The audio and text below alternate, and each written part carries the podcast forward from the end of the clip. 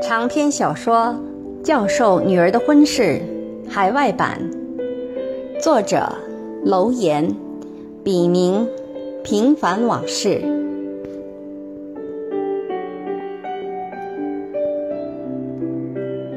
仅以此书献给那些在异国天空下挣扎过、奋斗过、迷茫过、失去过，更收获了的人们。让我们共勉。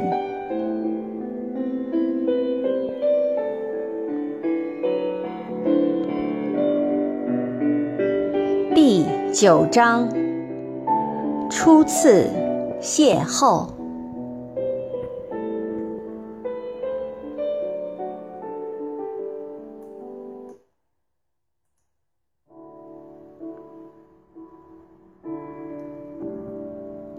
永竹，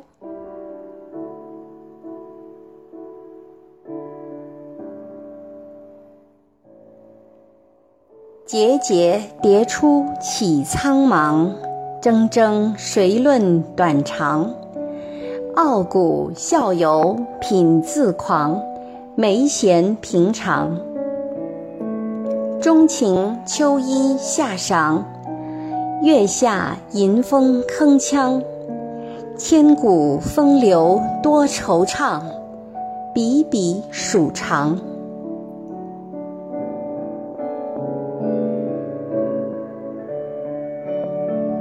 周五晚上六点钟，刘姐如约来到杰在地下室的家。杰和康正在组装由教会里一位新结识的朋友帮忙运来的床架。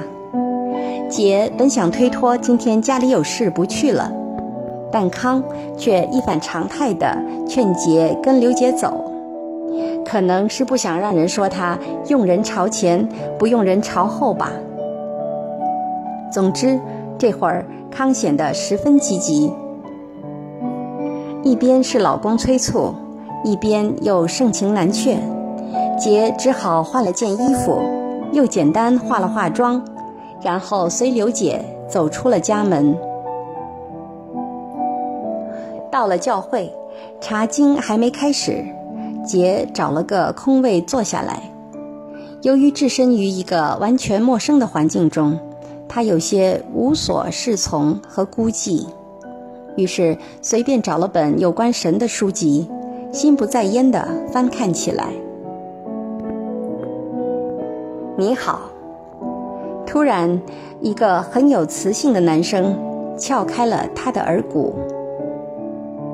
杰愣了一下，没想到有人会主动和他打招呼，而且还是个男人。抬头一看，一个很有气质、三十岁左右的高个子男人，正微笑地站在他的面前。你好，杰有些机械地回答着来自陌生男人的问候。我叫吴刚。上次好像没看见你啊。吴刚一边做自我介绍，一边大大方方地坐在杰的旁边。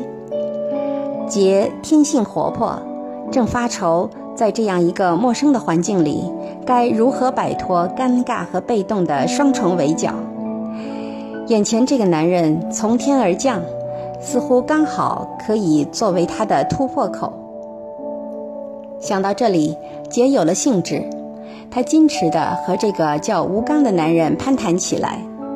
通过聊天儿，他得知吴也是来探亲的，老婆和康在同一所大学里工作，但专业不同。吴是国内一家著名私企的老板。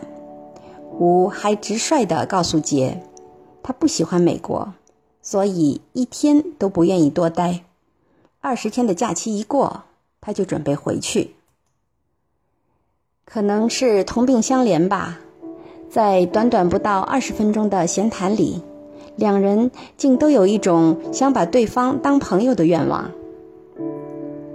大概人都是这样，失意时最想找一个倾诉对象，也最渴望得到一个知心朋友。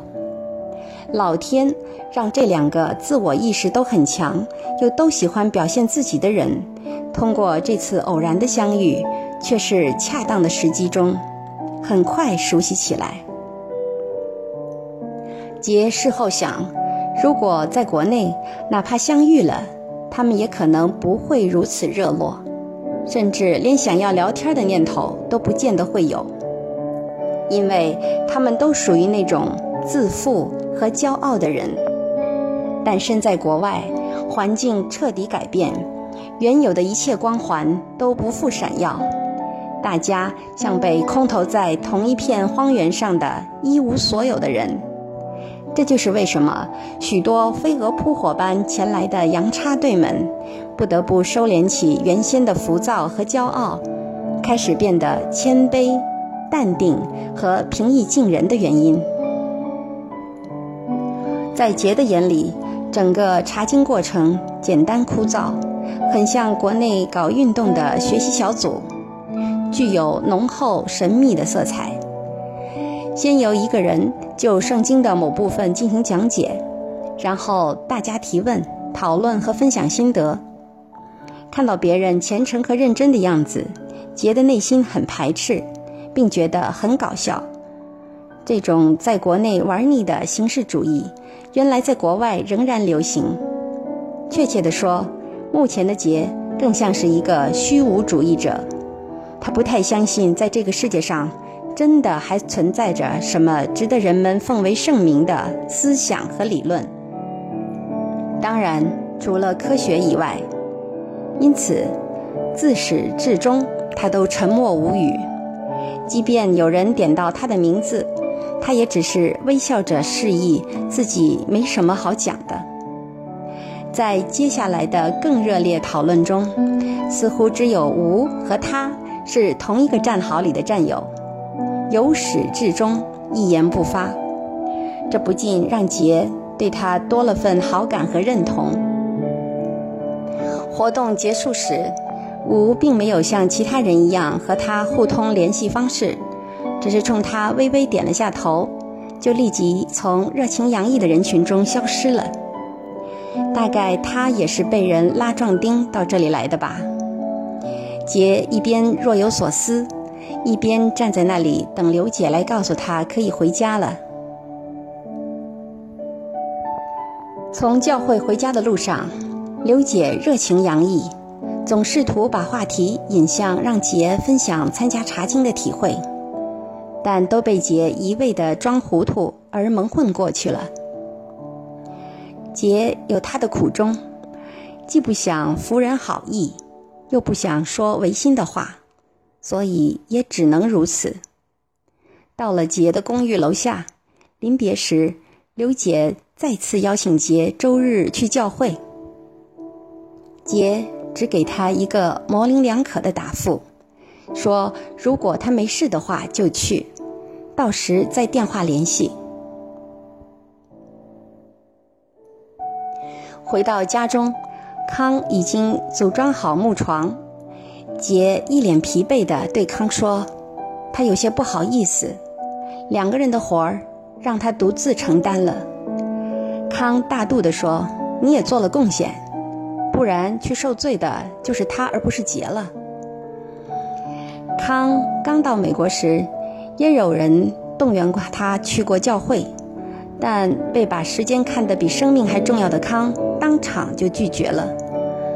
如果说康有什么信仰，那就是他从来只认一个理，即学好数理化，走遍全天下。而为所谓的信仰去花时间，在康看来就是无谓的浪费，得不偿失。但这次拉木床欠了教会人的情，他把杰推出去应付，也算是回报和答谢。经查的怎么样？不怎么样，简直像当年抗大的识字班，一帮老小孩在那里鹦鹉学舌。哈哈，快洗洗睡吧，我明天还得早起上班。我是不是该订回去的机票了？听教会的人说，订晚了会贵许多。刚来就想走，怎么？美国装不下你了？你也太敏感了吧！我就随便问问，睡吧。杰说完，转身进了浴室。他突然觉得心里很堵，像压了块石头。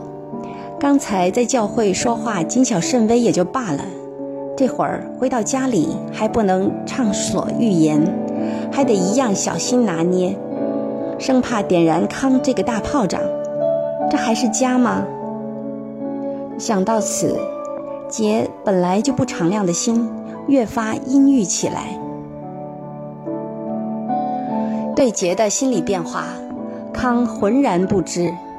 他一向说话都很冲，很少考虑别人的感受，而且他根本不觉得自己刚才说过的话有什么不妥，更想不到说者无意，听者有心。康的头一挨枕头，立即就睡着了，而且一夜鼾声不断，此起彼伏。杰失眠了，头昏昏沉沉，却格外清醒，怎么也睡不着。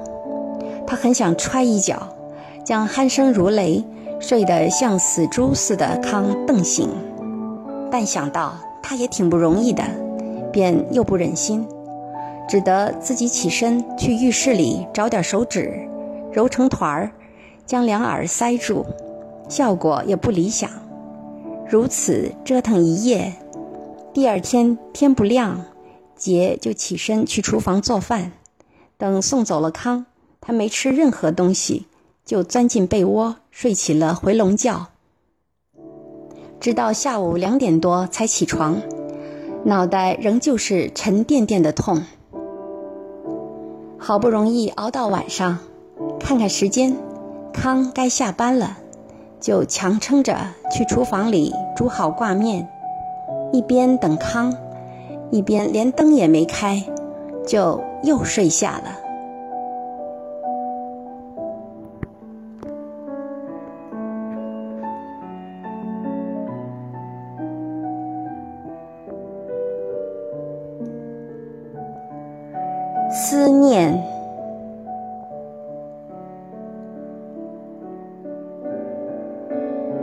念。织成一张厚厚的网，让迷惘的心跃跃欲试。网罗的信息，蚊子一样的密集，虽仔细斟酌，却不见真实的面。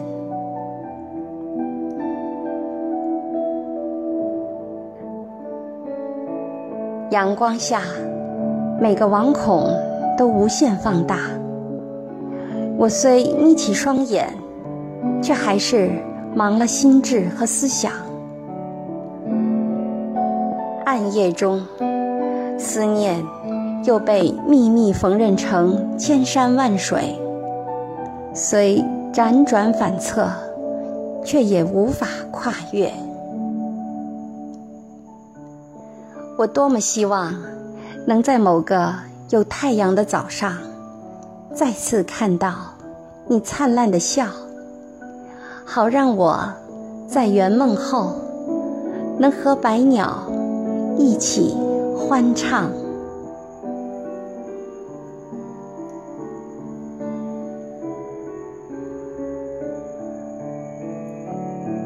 敬请继续关注《教授女儿的婚事》海外版。第十章，回家真好。